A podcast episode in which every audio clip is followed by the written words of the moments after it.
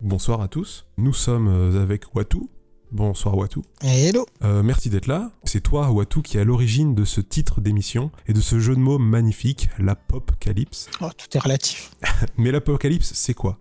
Encore un thème bien joyeux, en rapport avec euh, l'actualité, les masques, l'apocalypse. Dans le prochain numéro, je pense qu'on va comparer les différents abris anti-atomiques dans la pop culture. Youpi, quoi.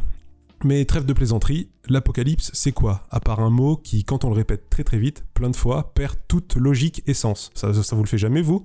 Apocalypse, apocalypse, apocalypse, apocalypse, apocalypse, apocalypse. À moins que ce soit le bruit des chevaliers de l'apocalypse? Transition habile, n'est-ce pas? Vous ne savez pas qui ils sont ces chevaliers, donc on va vous en parler. Euh, L'apocalypse, comment on y arrive? Comment on l'évite? Comment on y survit? Comment ça se passe? Et après, il y a quoi? Eh ben, pour répondre à cette question, j'ai avec moi Watu, spécialiste des comics et du cinéma, féru monteur de Lego et concepteur de quiz facile où il faut deviner à quel personnage appartient ce bout de chaussure. Bref, une source d'information pop sur pattes qui va nous aider ce soir à mieux distinguer tout ce qui rattache l'apocalypse à la pop culture. Donc Watu, bah, je te laisse la parole. Hello Donc déjà, je comprends qu'on tire à, barre- à balles réelles. hein. Oui. Euh, euh, donc oui, effectivement, qui est un sujet, euh, heureusement, on va dire d'actualité, et qui est un sujet qui est en fait très récurrent, hein, notamment dans la pop culture, qui est ce, cette inquiétude, cette fascination autour de la fin du monde. Ouvrez les guillemets, fermez les guillemets. Fin de l'humanité, ouais. Voilà, justement, Entre ça peut prendre énormément de, de formats différents. Mhm. Et, euh, et pour démarrer, justement, je vais faire un petit peu d'étymologie parce que on parle de du fin de fin des temps, d'apocalypse, d'Armageddon, de Ragnarok euh, et que sais-je encore. Et on se on se dit souvent que voilà, c'est euh, ça va ça va pas le faire, hein, que ça va être très compliqué euh, dès qu'on parle de ces sujets-là. Sauf que c'est pas forcément le message originel de ces sujets. Alors déjà, évidemment, comme vous doutez, euh, ces notions de fin du monde euh, sont très souvent rattachées à tout ce qui est religieux. Et, euh, et pour commencer, notamment euh, le terme apocalypse, qui euh, en fait veut dire littéralement révélation. Donc c'est pas forcément négatif hein, dans l'absolu. Ah non, c'est sûr. Qui donc typiquement euh, donc est, à rapprocher de, de la Bible, bien sûr.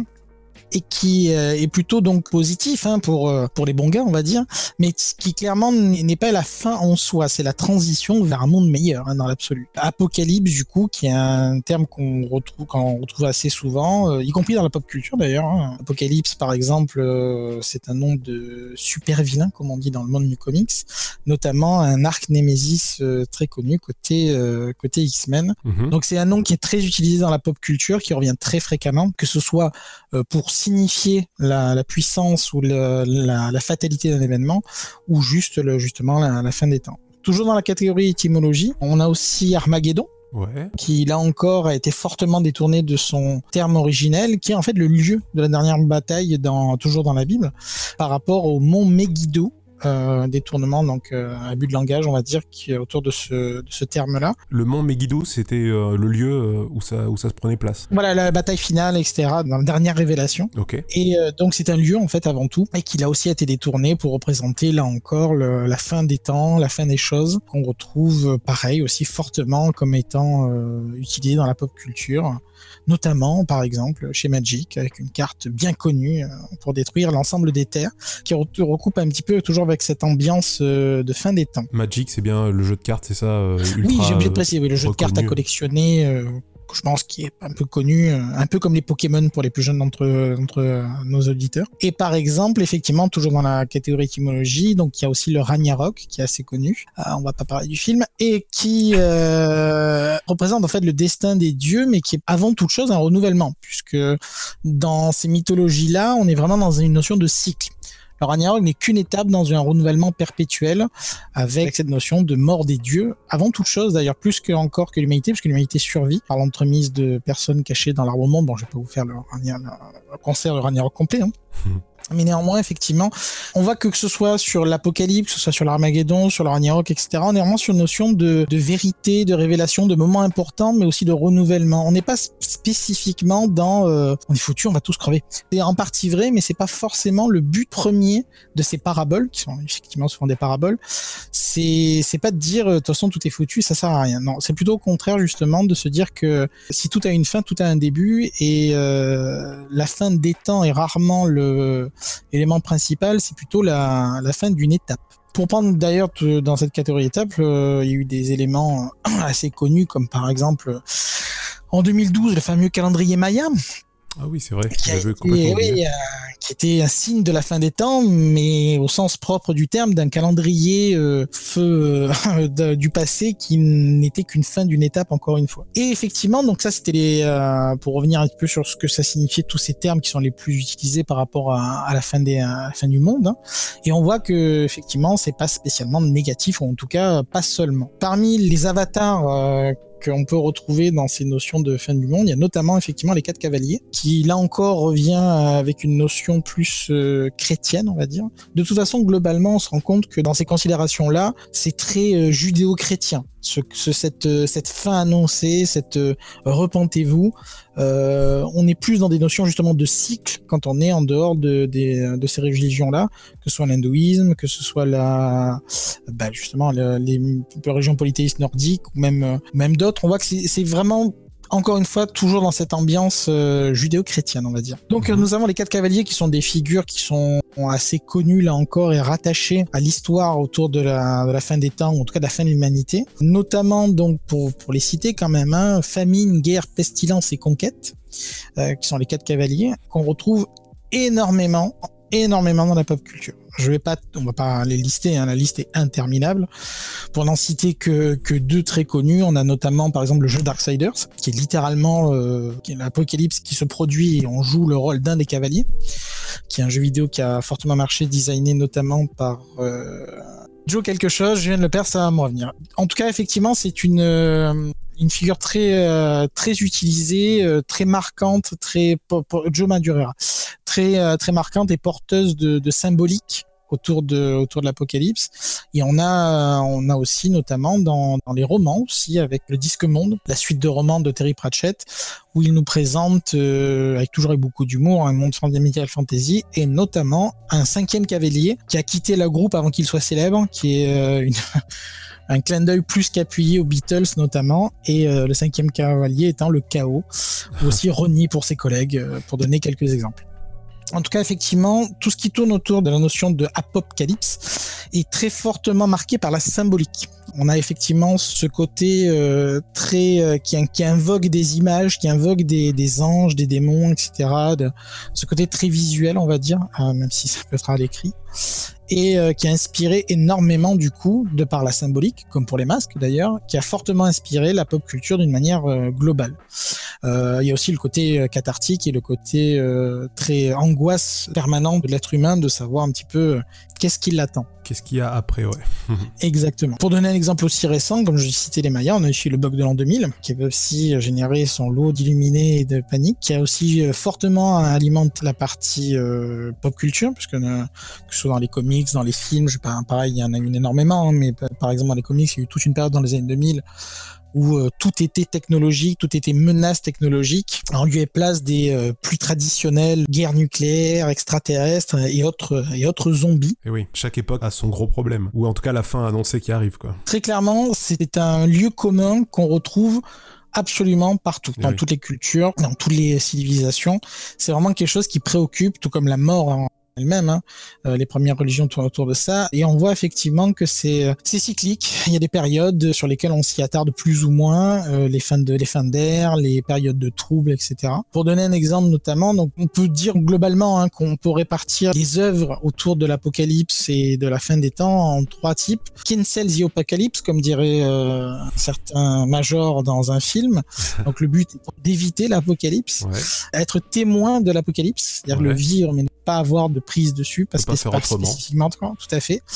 Et le post-apo, qui est un classique là aussi, c'est euh, bon bah c'est fait, mais maintenant qu'est-ce qu'on fait, Ok. Donc ça c'est les trois trois euh, les trois façons dont tu as découpé ça en fait. Tout à fait. Et typiquement, alors c'est moi qui l'ai coupé comme ça, mais je pense que c'est vraiment les trois grands schémas qu'on peut retrouver. Ouais. Parmi ces trois genres, on a des, des grands classiques très clairement. Euh, bah, pour prendre par exemple Cancel the Apocalypse, que ce soit dans les films avec Terminator, que ce soit dans les comics avec East of West, pour donner par exemple un exemple relativement récent avec Hickman, qui là encore invoque la figure des quatre cavaliers d'ailleurs. On est vraiment sur cette notion de qu'est-ce que le protagoniste, les protagonistes peuvent faire pour empêcher la fin des temps. Et en général, c'est reculer pour mieux sauter de toute manière. Mhm. c'est qu'on on annule pas l'apocalypse en fait, on, gagne du temps. Exactement. C'est encore aujourd'hui très euh, le, un genre qui est assez fréquent. C'est je pense même le, un des plus fréquents, le, fait de chercher des solutions, on va dire, la fin du monde, en tout cas aux problèmes qui se posent. Pour, ce qui est par contre d'être témoin de, de l'apocalypse, en tout cas d'événements dramatiques, euh, c'est une mode, on va dire, qui est un petit peu un petit peu passée et qu'on retrouvait, je, trouve tout simplement dans les films catastrophes des années 90. Je vais pas tous vous les citer, mais euh, le pic de Dante, euh, les météores qui s'écrasent.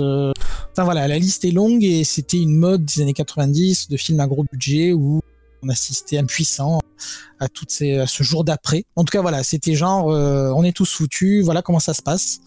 Et c'est vrai que c'était un mode qui est une mode qui, qui est Dieu merci un petit peu tombé en désuétude, mais donc on a, on a, on a pas mal subi euh, les fous dans les années 90. Vous en trouvez encore des morceaux hein, sur M6. Hein, des heures de, l'après-midi, je pense. L'après-midi ou le genre soir de très film. tard. voilà, ce, ce, genre de choses. Et un style qui a pris plus de poids, je pense, depuis déjà quelques années, d'un petit peu de partout, c'est donc le, post-apo. Mhm. je pense que tout le monde voit à peu près de quoi on parle. Hein. Les noms qui viennent tout de suite en tête, ça va être forcément Mad Max, par exemple. Mais euh, ça touche là encore vraiment toutes les cultures et tous les médias, que ce soit euh, Ken le survivant euh, côté manga par exemple, que ce soit La Route côté roman, il avait été adapté en film d'ailleurs, il me semble. Euh, il y a vraiment en tout cas cette, cette notion de bah, posons-nous la question de qu'est-ce que sera la société une fois qu'elle aura été, qu'elle se sera effondrée. Euh, vous noterez que je n'ai pas cité un des plus célèbres, hein, évidemment, mais je vais le faire là comme ça c'est fait. Donc y compris en zombie bien sûr avec Walking Dead, qui est techniquement un petit peu pour moi un post-apo, c'est-à-dire que voilà c'est foutu maintenant. Qu'est-ce qu'on fait? Ah la transition, c'est intéressant parce que est-ce que c'est le post-apo euh, alors qu'il y a encore des survivants? Alors effectivement, les, règles ne sont pas gravées dans le marbre, hein, très clairement. la transition entre la fin et le début, ce qu'il y a pour moi, c'est que le euh, Walking Dead est un post-apo du simple fait que dès le début de la, saga, il nous dit, voilà, quelqu'un était dans le coma. Bon, c'est pas un spoil, c'est le début de la saga. Hein. Oh, bah. Et donc voilà ce qui se passe après. Donc forcément, et un des messages de Walking Dead depuis le début, c'est qu'il n'y aura pas de remède. il n'y aura pas de retour en arrière. Donc la question c'est qu'est-ce qu'on fait maintenant Donc pour moi c'est vraiment du post-apo euh, dans, ce sens-là. Et, euh, et, donc soit euh, en termes de comics, en termes de manga, on a aussi The Last of Us, bien sûr, côté, côté zombie, hein, qui vient de se faire reporter pour son épisode 2 Ad vitam aeternam d'ailleurs, euh, ou en film pour la partie Le Fils de l'homme, qui est un petit peu moins post-apo, mais pour moi qui est vraiment dans cette ambiance de fin de civilisation, encore une fois, de se demander euh, qu'est-ce qu'on va bien pouvoir devenir euh, une fois qu'on est confronté à toutes ces, toutes ces problématiques-là. Euh, en tout cas, effectivement, ce qu'il faut voir globalement quand on regarde toutes les œuvres que j'ai citées ou les, les notions qu'on a vues, la plupart du temps, c'est pas la fin du monde, c'est la fin de la civilisation. Eh oui. 9 fois sur 10, c'est bien de ça qu'on parle, c'est-à-dire l'effondrement de la civilisation. Non pas qu'il y aura plus de survivants, c'est juste que bah, il va falloir euh, changer notre manière de voir, de consommer, de vivre et s'adapter, euh, peut-être en mangeant des carrés verts par exemple, sans trop se demander de quoi il s'agit. Et vraiment, ça rejoint d'ailleurs un mouvement qui, qui est très à la mode en ce moment, euh, le survivalisme. C'est vrai. Euh, Complètement. Vous avez dû en voir quelques-uns qui se dit que pour survivre, le plus important, c'est des pâtes et du PQ. Mais effectivement, et des flingues, généralement. Et des flingues, bien sûr, chez les Américains. Mais le vrai moment survivaliste a fortement pris euh, monté euh, en gamme et on le retrouve là encore dans les, dans les différents médias. Un truc tout bête, mais pour moi, le, l'augmentation aussi des jeux type Battle Royale, l'augmentation des jeux de simulation avec euh, vous, devez, avez quatre bouts de bois, un feu et vous devez vous mhm. débrouiller, euh, c'est pas rien non plus. Ouais, typiquement. C'est vraiment cette notion est assez assez fréquente et euh, on a eu des, des, films tout récemment d'ailleurs très intéressants. Le, sujet est abordé aussi dans la série Watchmen. regardez la série Watchmen s'il vous plaît. Vraiment, c'est un, un, un, mouvement de fond qui fait écho tout autant à l'imaginaire collectif qu'aux craintes collectives. Mhm. Euh, là où la SF nous donne de l'espoir en général, alors pas toujours, en fait, pas dire ce que j'ai pas dit, mais nous, nous cherche des solutions aux problèmes que l'on connaît. Euh, là, vraiment, dans le post-apo, dans le témoin de l'apocalypse, etc., on est plutôt dans un monde un peu pessimiste et genre, euh, ça sera chacun pour son entre qui dans tous les cas, c'est vraiment un terrain fertile pour les auteurs, que ce soit de, on l'a vu, hein, jeux, comics, films, tout ce que vous voulez. Il permet vraiment de, de mettre en avant aussi les failles du système, hein, comme je disais, un peu comme pour la SF, mais moins dans la solution plutôt que, que dans le comment y faire face, on va dire. Et eh oui. En tout cas, effectivement, euh, si vous aimez euh, discours-là et ces ambiances-là, je pense que vous avez de quoi vous occuper de manière assez tranquille. Si pour toi tu devais choisir une œuvre qui, qui pour toi est indispensable si on veut s'orienter vers voilà ce genre de d'apocalypse, ce post-apo, etc. Ah. Pour toi, laquelle? Si tu devais en choisir qu'une, tu pars sur une île déserte, t'as le choix un film post-apo ou qui parle d'apocalypse, en tout cas, quel est ton choix? Et une œuvre en général, hein, ça peut être un film, un livre, un jeu. Euh, alors justement, j'aurais plutôt fait un par catégorie parce que là, ah bon, bah, effectivement, faisons un par catégorie. Cornélien, euh, ça me paraît assez difficile en film. Malgré tout, je pense que Mad Max a clairement cimenté euh, l'image qu'on se fait du post-apo encore aujourd'hui, que ce soit d'ailleurs dans d'autres médias qui ont été fortement influencés, bah, Ken Survivor d'ailleurs notamment. Donc pour moi, ouais, ça, Mad Max reste clairement euh, l'étalon du genre sur la question, même le dernier d'ailleurs, qui était très très bien, de Furiosa. Et euh, au niveau film, pour moi, ouais, ça, ça reste quand même plutôt l'archétype euh, du film qui s'y prête. J'aurais pu dire Terminator 2 aussi, bien sûr, mais je reste effectivement plutôt sur Mad Max dans la catégorie. Ensuite, en comics, euh, il y en a aussi, il y en a beaucoup. Euh, je dirais Watchmen, Cancel the Apocalypse, euh, plus ou moins d'efficacité s'il en est. Mais effectivement, je pense que c'est l'œuvre qui a, qui a marqué son média et son époque pour faire rouge dans cette catégorie. Et en jeu vidéo, c'est plus compliqué. Ah oui. On est quand même plus sur des jeux voilà, moi j'ai bien aimé The Last of Us 1, mais par exemple, voilà, c'est le genre d'histoire qui se fait une fois, mais qu'on ne retourne pas forcément. Vraiment, c'est plus difficile. Euh, peut-être Diablo dans la catégorie, c'est pas vraiment Apocalypse, mais bon. Disons que quand le Seigneur des Ténèbres revient, on se pose des questions. J'ai vu dans les images que tu m'as envoyées pour l'émission euh, des images d'Evangélion et de Pacific Rim. J'aimerais que tu m'expliques un peu euh, qu'est-ce que ça faisait là, parce que tu les as pas cités du coup. Donc, complètement. Pour savoir. Euh, non, non, effectivement, euh, ben, justement, si on devait parler de la catégorie manga, par exemple, euh, pour moi, effectivement, Evangelion a été un élément qui a fortement marqué ma jeunesse et qui a marqué toute une génération d'ailleurs, sur son récit à la fois totalement pessimiste, sans espoir de, de survie, va-t-on dire, et pour autant qui se termine sur une fin très intéressante, qui a généré beaucoup de questions chez les gens qui l'avaient vu. Mais euh, c'est une œuvre qui aujourd'hui encore influence énormément euh, tout le, toute la pop culture, euh, directement ou indirectement. Par exemple, justement, Pacific Rim, et aussi un hommage très clairement, alors au mecha en général, et Evangelion en particulier. Très clairement, voilà, c'est côté, bah, il faut, faut se réinventer, il faut, faut trouver un moyen de se grandir soi-même pas vous spoiler pour ceux qui l'auraient pas encore vu. Mais très clairement, on est sur, euh, sur Cancel the Apocalypse dans ce cas-là, effectivement, avec plus ou moins de succès. Evangelion a une particularité que d'autres n'ont pas forcément, c'est le côté vraiment la portée philosophique. C'est-à-dire qu'au départ, euh, on aurait pu croire qu'il avait été vendu comme un, manga euh, de mecha, hein, d'action. Or, c'était vraiment euh, des notions extrêmement profondes de bien et de mal, de dépression, d'affirmation de soi. Enfin, c'est une œuvre avec un filigrane plus, plus que marqué et plus qu'intéressant. Ok, toujours dans le manga, j'ai une question par rapport à Akira. J'arrive pas à situer par rapport à Akira où se trouve Evangelion. Est-ce que c'était une tendance à cette époque de, de créer des mangas d'apocalypse? Que pour moi, Akira fait partie de ceux qui traitent de l'apocalypse. tout à fait. Voilà. Que j'aurais pu citer d'ailleurs, effectivement. Euh, alors, Evangelion, ma jeunesse, mais Akira est le premier, le The First. C'est Akira qui a lancé même le manga en France, hein, très clairement. Ah ouais, tu aurais pas dit Dragon Ball, toi? Non, non, non, non, non, non. Ah Akira, vraiment. Non, non, non, non, mais il y a pas de souci. Hein, c'est une question de génération aussi. Akira était vraiment les premiers dans, dans les premiers émois qu'ont connu les jeunes qui l'ont lu en format souple, grand format. Enfin, c'était une révolution absolue. Hein. Encore aujourd'hui, enfin, je veux dire, Akira a promis que les JO de 2021 seraient reportés. Coïncidence? Je ne crois pas. Donc oui, non, c'est euh, c'est une œuvre majeure qui fonctionne encore très bien aujourd'hui d'ailleurs.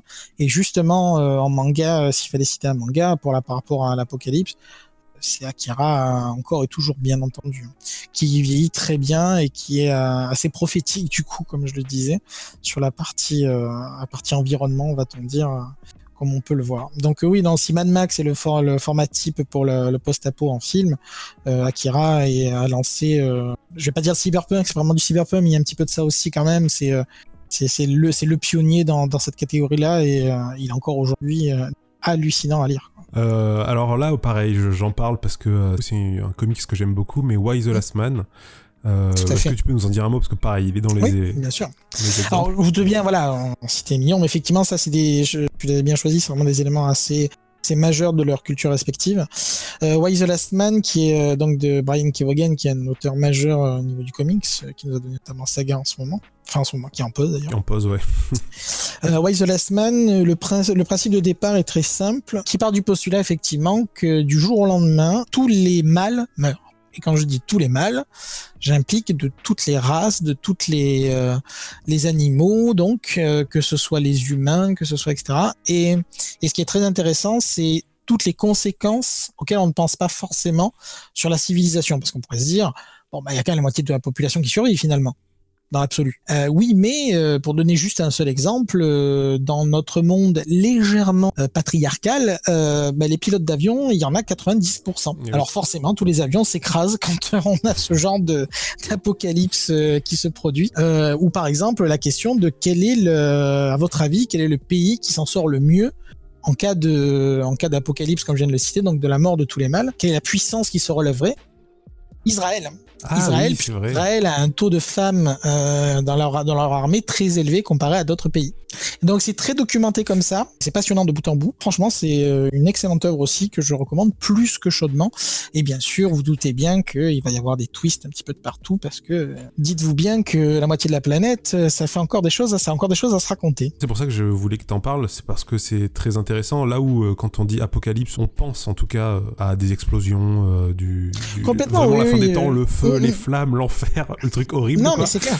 Là, de- c'est comme une le autre cites, sorte on- d'apocalypse, en fait. Euh, Why the Last Man, comme je dis, est surtout très intelligent, très pertinent, très documenté. Ça va chercher plus loin. C'est comme euh, Animosity, dans un style un peu différent. Oui, complètement. qui, euh, qui part du principe que les animaux deviennent intelligents au sens humain du terme. Pas dire qu'il n'était pas avant, bien sûr. Et donc les conséquences que ça aurait. Et là encore, effectivement, il y a un tas de choses que vous doutez bien seraient beaucoup plus compliquées. Notamment cette page où on voit des, des pandas s'entretuer. Bref. et, euh, et on voit effectivement que, euh, tout comme d'ailleurs Pratchett, pour, euh, comme je disais, pour la partie des quatre cavaliers, c'est un récit d'humour. Hein. Il n'y a pas que du pessimisme, on va tous mourir, ou où c'est forcément des grosses explosions avec Cool Guys Don't Look at the Explosion, bien sûr. Donc non, non, il y a des, des récits très, très, très variés, effectivement, et Why the Last Man est un excellent exemple de cette catégorie-là, où on va, on pousse la réflexion plus loin, on se contente pas juste de se dire, euh, encore une fois, euh, bon, ben on est foutu, quoi. J'ai envie de finir sur cette dernière image que tu nous as proposée. C'est euh, celle du, de Watchmen. euh, Tout à fait. Doomsday Clock. Alors, hum, Vas-y, vas-y. Sans entrer dans des détails complexes, euh, donc euh, Watchmen est normalement une œuvre qui se tient, même si elle était sortie en épisode, je tiens à le rappeler, bien qu'elle ait récupéré le nom de, roman graphique. Et par la suite, comme toute œuvre qui a marqué son temps, euh, les éditeurs ont essayé de s'approprier le sujet, d'allonger la tartine, avec plus ou moins de réussite, n'est pas forcément négatif. Et là, cette image, effectivement, est tirée de ce qu'on appelle Doomsday Clock, qui est un event relativement récent, parce qu'il s'y est allé d'ailleurs fortement dans le temps, qui a été euh, qui a été réalisé du côté de chez DC et qui remet effectivement au bout du jour toute cette logique de autour de de cette euh, cette horloge de fin du monde. Donc pour ceux qui n'auraient pas référence, dans on en parle du coup effectivement dans dans Watchmen, Mhm. c'est l'idée que des scientifiques, ça existe dans la vraie vie, hein, soit dit en passant, c'est que des scientifiques ont une horloge euh, métaphorique sur lesquelles ils indiquent l'heure qui est le plus pour nous indiquer où on en est au niveau de, de l'apocalypse. Sachant qu'à minuit, Voilà. on est euh, à l'apocalypse. Exactement. Et donc symboliquement, on bouge, on retire les aiguilles plus, plus ou moins proches de cet apocalypse. Et, euh, et typiquement, effectivement, dans Watchmen, euh, on parle fortement pour dire que on est toujours à quelques minutes de la de l'oblivion. Eh ben c'est marrant que tu en parles parce que moi c'était à la base la chronique que je voulais faire. Euh, je me suis intéressé à cette horloge de l'apocalypse. Euh, Nous sommes à 100 secondes euh, de l'apocalypse, donc c'est- la merde. Ça nous laisse, ça nous laisse le temps de profiter.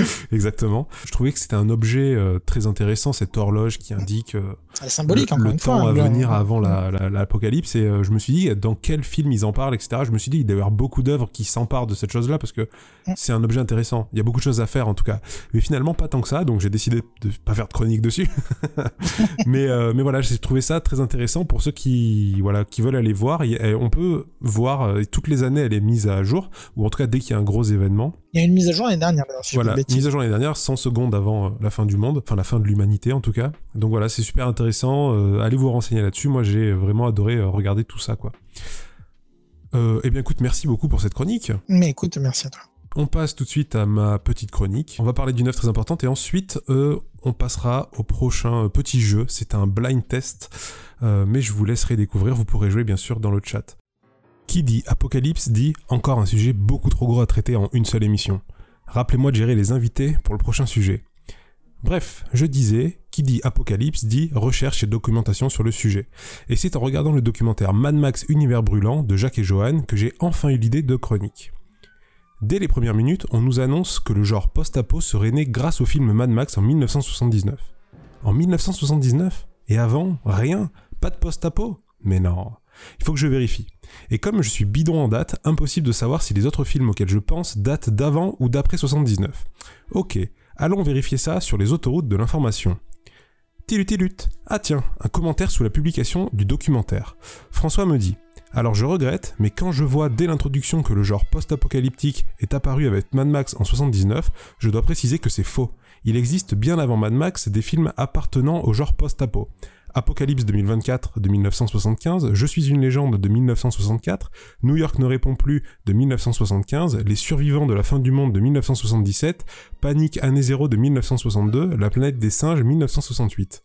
La planète des singes Mais bordel, bien sûr Merci François Bon, clairement, si vous n'avez pas vu ce film, vous ne devez pas comprendre là où je veux en venir. Encore plus si vous n'avez lu que le livre. Mais je vais y revenir. Avant ça, petit retour en arrière sur l'impact qu'a eu cette franchise sur moi. D'aussi loin que je me souvienne, j'ai l'impression que la planète des singes n'était jamais trop loin dans mon environnement. J'avais 8 ans quand la version de Tim Burton sort au cinéma. Alors, je ne pense pas l'avoir vu à cet âge-là, mais plutôt un ou deux ans après, et je me souviens que c'était une énorme claque. Les effets spéciaux, cet univers fou, la fin, bref, j'ai adoré. Ensuite, c'est au collège qu'on m'a fait lire le bouquin à l'origine de tout ça. Et c'est à ce moment-là que j'apprends que c'est un Français, Pierre Boulle, qui a écrit cette histoire. Un Français, quoi. À l'époque, je savais pas que les Français pouvaient écrire des trucs cool. Tout ce qui était cool, ça venait plutôt des États-Unis. Mais cette histoire, cet univers me passionne quand même. Et cette fin, c'est excellent. La petite graine plantée quelques années plus tôt par le film de 2001 continue de germer. Il faudra attendre quelques années, une bonne connexion internet et des sites de torrent pour que je mette enfin la main sur les premiers films originaux. Et là encore, je tombe sous le charme. Le maquillage est incroyable, la tension incroyable, et cette fin qui a marqué l'histoire du cinéma, juste géniale. Mais si tout part d'un livre, les deux versions cinématographiques sont complètement différentes. Ok, les thèmes principaux sont récurrents, les deux films empruntent des passages plus ou moins bien adaptés du livre, et pourtant c'est la fin de la version de 2001 qui gêne tout le monde. Ah oui, depuis tout à l'heure je vous bassine avec la fin des films et du livre. Mais bon, vous les connaissez, non? Enfin, je crois. En même temps, on parle d'apocalypse, donc il faut bien que je raccroche les wagons de ma chronique au sujet de l'émission. Spoiler alerte, je suis un petit fou, je vais vous divulgacher la fin des deux films. Dans la version de 2001, l'astronaute qui s'était perdu sur une planète où les singes étaient la race dominante finit par trouver une solution pour rentrer sur Terre. Tout semble rentrer dans l'ordre, sauf que, surprise, il découvre avec horreur une statue du général Tade, le vilain gorille, en lieu et place du Lincoln Memorial. Une fin plutôt proche de celle du roman, où là aussi le narrateur finit par rentrer sur Terre, atterrit à Orly, et voit la tour Eiffel de loin, sauf que c'est un gorille qui vient l'accueillir à la sortie de la navette spatiale. Dans la version de 68, vous aviez 52 ans pour l'avoir, donc je peux me permettre de la spoiler. George Taylor, astronaute de profession, qui s'est écrasé sur une planète étrange peuplée de singes intelligents qui dominent les humains, finit par se rendre compte qu'il est en fait sur la planète Terre, mais dans le futur, quand il est tombé nez à nez avec les restes de la Statue de Liberté au bord d'une plage. Pourquoi le premier film n'a pas la même fin que le roman C'est là que l'apocalypse rentre en jeu. L'époque entre ces deux films n'est pas la même, les budgets non plus. Écrire un film en 1968 avec pour décor un monde peuplé de singes civilisés, habillés à la Mad Men dans une ville ressemblant au New York de la fin des années 60, autant dire impossible. On a donc demandé aux scénaristes de l'époque de trouver des solutions. C'est à ce moment qu'entre en scène Rod Serling, créateur de la série télévisée La quatrième dimension. C'est lui qui décide d'introduire le thème de la guerre froide qui aurait ravagé la Terre avec une guerre nucléaire amenant à la fin de l'humanité. Vous voyez, j'ai raccroché ma chronique au sujet de l'émission. Rod Serling explique avoir écrit des centaines de scénarios pour s'adapter aux restrictions budgétaires. En gros, on est passé de grandes villes peuplées et modernes aux petits villages en pierre désert. On peut facilement imaginer que si les budgets avaient été du double et les technologies des effets spéciaux beaucoup plus performantes, cette adaptation aurait été plus fidèle au livre. Peut-être, ou pas. Car dès la première version du scénario, Rod Serling avait imaginé cette fin au bord de la plage. Ce twist final, génial, qui marque tout le monde et qui met un point final à l'histoire. Alors que le roman et le film de 2001 laissent libre cours à notre imagination pour savoir ce que vont devenir les personnages dans ce nouveau monde qu'ils pensaient connaître mais transformé à jamais, là, la fin est claire et nette. Comment je le sais? Eh bien, en 2018 est sorti chez Boom Studio, éditeur de comics américain, le roman graphique Planet of the Apes Visionaries, l'adaptation du premier scénario de Serling en bande dessinée par Dana Gould, scénariste des Simpsons entre autres, et Chad Lewis au dessin. En bande dessinée, plus de problème de budget. Cette première version du scénario sans coupe, complètement pure et super intéressante. C'est la version tout droit sortie de l'imaginaire de Rod Serling. Bref, c'est à lire et à posséder si vous aimez la franchise. Le côté fin du monde humain est beaucoup mieux retranscrit que dans le premier film. C'est un peu comme si après une bataille pour savoir qui avait fait la meilleure adaptation du roman, on tombait sur la version non sabotée du bon élève qui, au-delà de ressortir exactement la même histoire que le roman, a su la bonifier, l'ancrer dans l'histoire avec un grand H et en faire une œuvre qui traverse les générations, sans prendre une ride. Sauf si d'ici là, les singes décident d'effacer toute trace de cette histoire, qui serait la preuve qu'avant eux, les humains régnaient à leur place. Bastien, tu veux rajouter quelque chose? Si je peux rajouter effectivement, donc oui, c'est clairement euh, hyper important de, la pop culture par rapport aux, chutes des civilisations qui, a, qui énormément marqué son époque. D'ailleurs, la version plus récente avec Serkis en image synthèse était vraiment excellente. J'ai beaucoup aimé personnellement. À noter effectivement que ça a fortement marqué plusieurs médias puisqu'on a eu notamment des comics même à l'époque, qui sont, ont été réédités chez Panini d'ailleurs, oui, c'était chez Marvel, ouais. Ouais, tout à fait, qui sont vraiment très très intéressants. Donc là, on est plus dans les années 70, je pense, sur les premières éditions, je pense, un truc comme ça. Faut voir aussi que bah, même quand on n'avait pas les droits, bah, on essayait de faire quand même de la planète des singes. C'était vraiment un succès assez important à l'époque. Et chez DC qui n'avait pas les droits, on avait fait Kamandi. Ah ok, je savais pas que c'était une réponse euh, à ça. Ah bah clairement, quand ça a fonctionné, on a dit euh, faites-moi quelque chose à à Jack Kirby, il a dit bon ben moi je vais faire Kamandi. où on retrouve un peu cette ambiance effectivement qui est très très intéressante et qui est là aussi disponible chez nous chez Urban. Superbe, je savais pas. En tout cas, voilà, moi, c'est un, c'est vraiment un univers qui m'a passionné, mais euh, enfin qui me passionne en fait, même encore maintenant. Quand la nouvelle trilogie est sortie, j'étais euh, comme un dingue. Pour vous dire, pour le deuxième, j'étais euh, à Berlin au moment de la sortie. ils avaient installé une tête gigantesque d'un singe, mais genre de, de, je sais pas, 10 mètres de haut, qui sortait en 3D d'une affiche comme ça. C'était excellent. fou. Faut bien voir que ça a vraiment marqué son époque, hein, cette, scène. Hein. C'était la folie. À noter que ça nous indique que la version que tu citais devrait sortir en VF chez Delcourt dès qu'on aura des sorties qui recommencent à sortir. Et donc, tu nous disais que tu avais bien aimé celui de Tim Burton. Tu veux qu'on en parle Alors non, mais moi, je... c'est le premier que j'ai découvert. C'est le premier que j'ai découvert. Je plaisante. Et Il vraiment, est pas si mauvais que ça. Et vraiment, en fait, moi, je, je comprends cette fin parce qu'en fait, ils ont voulu se raccrocher au, au livre, quoi. Sauf qu'effectivement, dans tout ce qu'il a monté avant, dans le film, pendant une heure et demie, cette fin, elle fait un peu bizarre, quoi. Mais, mais en même temps, voilà, il, a voulu se raccrocher au bouquin. Est-ce qu'on peut en vouloir à quelqu'un de se rapprocher de l'œuvre originale? Je sais pas. Juste pour compléter ce que tu disais aussi sur les, Français, tu étais étonné de découvrir que les Français pouvaient écrire. À l'époque, j'étais même pas au collège. Non, mais je plaisante. C'est juste pour rappeler qu'en France, il y a une vraie culture de la SF. C'est juste qu'elle elle a été un peu descopée, mais euh, je veux dire, en termes d'influence, euh, soyons clairs, euh, Metal Hurlant, Gus, enfin on, a pesé dans le game, comme disent les jeunes. Alors un peu moins maintenant, forcément, mais euh, on voit avec la Horde du Contrevent, par exemple, pas la même catégorie, mais c'est pour dire qu'effectivement, on a, on a une vraie, une vraie culture de, de romans SF, de, culture SF. C'est juste qu'on avait rarement les budgets pour en faire des films. Euh, ça, ça ne change pas, euh, ou ou les connaissances pour en faire. Mais en termes effectivement d'œuvres, on est, on est loin d'être. Et Valérian, qui a quand même marqué son époque aussi pour la partie SF qui a influencé énormément d'autres œuvres. Et qui confirme le fait que les films, c'est pas ça, quoi. Ah, ben ça. On va passer rapidement au petit jeu. Euh, donc, explication. Je vais te passer des extraits de films qui parlent de mort ou d'apocalypse ou voilà, de, de, le fait de. Toujours la joyeuseté donc. Hein. Exactement. Il y en a 15. Si tu arrives à deviner 15, d'accord. Il y en a 15 exactement. Le nom du film me suffit. Si t'as le personnage, c'est encore mieux parce que même moi, des fois, j'ai pas les personnages. Donc, euh, premier extrait. Désolé, je suis obligé de le passer au micro avec un haut-parleur. C'est parti. On partira tous les deux ensemble. Mais écoute-moi, si tu fais pas quelque chose, on va tous mourir. Tu comprends? À quoi ça sert de sauver la vie quand on voit ce que. Euh... Oh là là, il y en a qui le trouvent dans le chat, quoi. C'est fou. Tu l'as trouvé? Par contre, il y a déjà une réponse dans le, dans le chat pour te dire. Euh, oui, voilà, et c'est la bonne réponse. Oh là là euh, Donc, oui, c'était bien le cinquième élément pour euh, ceux qui sont connectés. Donc, bravo. Franchement, vous êtes forts parce que moi, je l'aurais jamais trouvé. On passe à la deuxième. Petit indice, c'est un film français. La fin du monde. Oubliez vos fins de mois. Mortel, puisqu'il te faut mourir, tu mourras. Euh. Alors, on est forcément dans la catégorie de tonton flingueur, des trucs comme ça, mais alors là, Ah, pas vraiment, hein. là pour moi, c'est compliqué. Alors, apparemment, on t'entend bien en tout cas. Ouais, ouais, ouais, ok. Euh... Ah non, là, j'avoue. euh, Je te, le, re- je te le repasse rapidement. Oui, vas-y, vas-y. Alors, Gamin, la fin du monde. Oubliez vos fins de mois. Mortel, puisqu'il te faut mourir, tu mourras. mortel, puisqu'il te faut mourir, tu mourras. C'est joli en tout cas, effectivement. Alors, petit indice, De Funès, euh... De Funès. Jean Marais, Pas été Bernatus quand même, non, non. Louis de Funès. Ah, euh...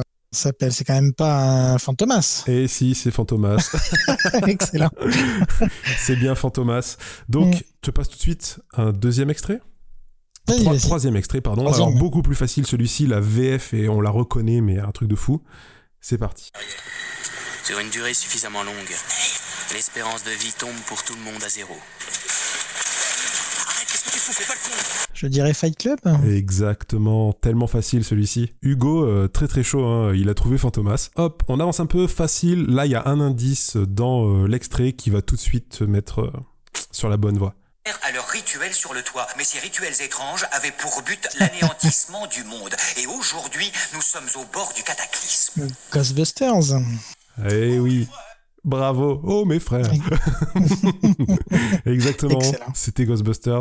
Pareil, hein, fin du monde là, Apocalypse. Tout à fait, tout à fait. Alors celui-ci, pour toi c'est chaud. Moi, je, direct, je sais, mais toi, hmm, je suis pas sûr. Pas, dégage? La fin est proche Ne le sentez-vous pas Si, si, merci pour l'info. Eh oui. Oula, ça va l'air d'être très franco-français déjà pour commencer. Euh, c'est un, c'est un faux indice. D'accord. Ah ben non, mais c'est Hercule. Bravo, tu as trouvé. Mais, euh, C'est Hercule avec Patrick Timsit. Très bien, alors j'avais bien aimé les Ah ouais, il était très cool, Hercule. Un de mes, un, franchement, un de mes Disney préférés euh, de loin, je pense. Alors, pareil, ultra facile celui-ci. Plus rien. Comment ça, plus rien? Vous voulez dire euh, la fin du monde? Ah non, plus rien, plus de vision. Camelot. ok, très facile. ok, celui-ci pareil. euh, je te le dis tout de suite, c'est un dessin animé. Et vous ne comprenez pas C'est un personnage qui se fait réduire, je suis sûr, avec la voix qui rétrécit. Qu'est-ce que ça Non, pourrait être? C'est un petit personnage, mais c'est, il se fait pas réduire. Et effectivement, Euh. ça parle d'extinction aussi. Hein. euh, Hmm. Un dessin animé un Disney du coup? Non, Ah, C'est quand même pas un Brisby et le secret de Nîmes Non, beaucoup plus. Non, non, non, rien à voir. Je te parle, ça parle d'extinction. euh, les humains n'existent pas à cette époque. euh, ça parle de réchauffement Ah climatique. côté, d'accord, côté dinosaure, d'accord. Euh, par contre, dessin animé, Post-dinosaure, je te le donne. vas-y. L'âge de glace. Oh, je vais pas retrouver. Eh oui, je me suis douté, je me suis douté. Ah, je pourrais pas, pas avec cet extrait en tout cas. non, Attends, tu peux pas, tu peux pas gagner à tous les coups. Non, non, non, mais je, je respecte, je respecte. Bon, un prochain, pareil, je l'aurais jamais deviné. C'est parti. Inutile de vous dire que si cet héritage tombe entre des mains non éclairées, c'est l'Apocalypse en édition populaire. Le siècle numéro 20 pourrait bien être le dernier de la série. Alors là encore, on est dans du, euh, hein, du Audiard, hein, euh, du Fleury. Euh, par contre, ouais, je l'ai pas forcément. Euh... Alors, tout ce qui est film français d'époque, moi, je t'avoue, je suis pas un spécialiste. hein. C'était les barbouzes. Je, je l'ai même pas vu. Je. Je t'avoue que moi non plus, mais j'ai trouvé la réplique et c'était drôle, donc je l'ai fait, je l'ai passé. Ah non, non, mais euh, trouvé façon, ça très je intéressant, reconnais- euh, je reconnais les l'époque. qualités de ces films, hein, mais c'est vrai que je, je, je suis assez peu versé dans le verse, on va dire. En tout cas, apparemment, euh, Hugo, oui, parce qu'il avait trouvé. Franchement, euh, très très chaud, bravo. Donc, ensuite, euh, nous passons à... Je crains fort, mes amis, que ce ne soit la fin de nos aventures. Oh, ça me parle. Oui, très gros succès à l'époque, euh, film français. Euh, Astérix Ah ouais, lequel en particulier? Euh, c'est qu'un mauvais panoramique, parce que je me souviens de la tête du gars, donc ça doit être un de ceux que j'ai pas aimé. Alors, euh, il y en a eu quelques-uns que j'ai pas aimé quand même. c'est pas c'est pas Cléopâtre du coup. Mm, Ah si, exactement, c'est celui-la, Mission Ah si, Cléopâtre. ah merde. Ouais, c'est Ah, Mission Cléopâtre, c'est tu vois. quand ils sont dans la, dans la pyramide et que euh, les Ah portes oui, se referment, oui, oui. son beau sera votre tombeau. Ce et- tombeau sera votre tombeau. Effectivement. Exactement. Et Hugo qui est définitivement très chaud. euh, On fire. toutes les références. Bravo. Normalement, celle-ci, je pense que tu l'as. C'est certain. Oh, on sait jamais. Oh là. Allez, c'est parti. Courez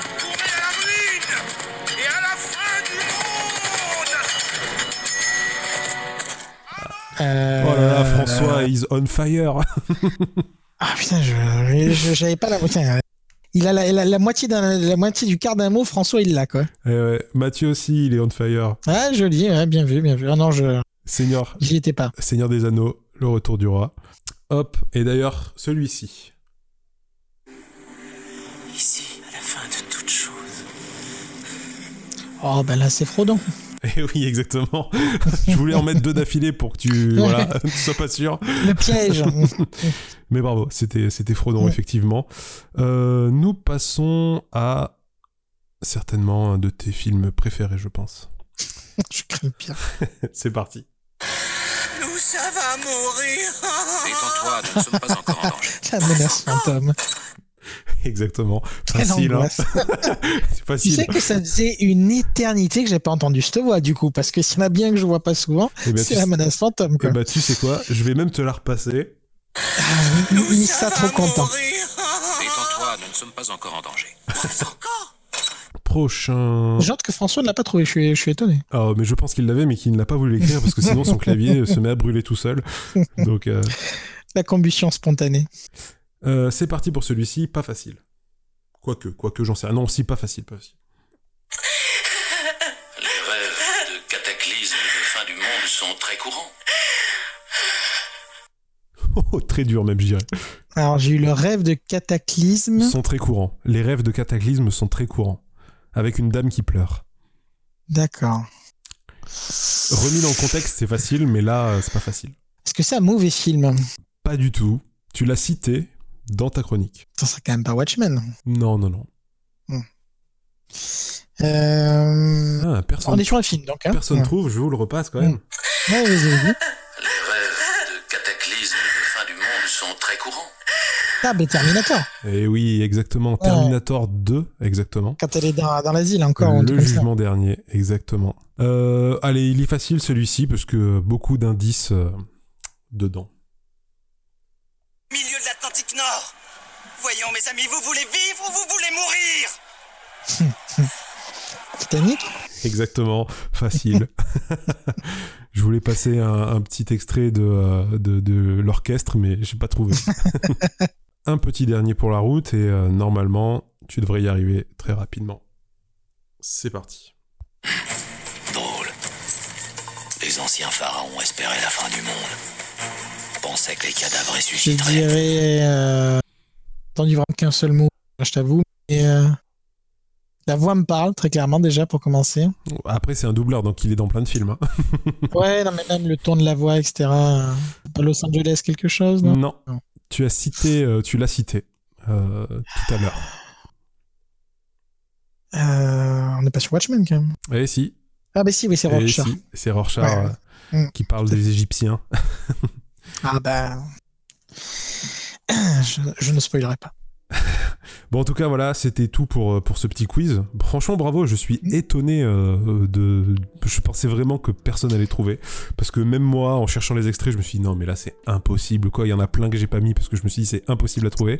Et même, euh, même euh, dans le chat, franchement, bravo. Ah. J'avoue, les barbouches, j'applaudis les deux mains. hein. Ah ouais. bon, en tout cas, merci pour, cette, pour cette émission. C'était cool. Euh, Ah, merci à toi. Ouais, franchement, euh, super chronique. Ça m'a donné envie de relire plein de choses et de découvrir aussi euh, des jeux et des comics que j'ai pas lus. Donc un grand merci à, À noter toi. qu'on n'a pas cité les jeux de plateau, mais il y en a aussi de quoi faire. C'est vrai, en jeu de plateau. Ah tiens, bah, intéressant. Faudrait qu'on fasse une émission sur les jeux de plateau. Mm. je dis ça, je dis rien. Donc en tout cas, merci à toi. C'était très cool. Et merci. Est-ce que tu as un, un truc à rajouter Un endroit où on peut venir discuter avec toi, peut-être sur Twitter? Euh, oui, bon, arroba Sprigmore, rien de, rien de foufou. Euh, Restez chez vous, bien sûr, hein, c'est pas très original, mais voilà, ça c'est fait. Et puis, euh, lisez, jouez, profitez. C'est le moment ou jamais d'utiliser la culture, c'est, elle est faite pour ça. Exactement. Bon, en tout cas, euh, merci à tous d'avoir été là. C'est très cool.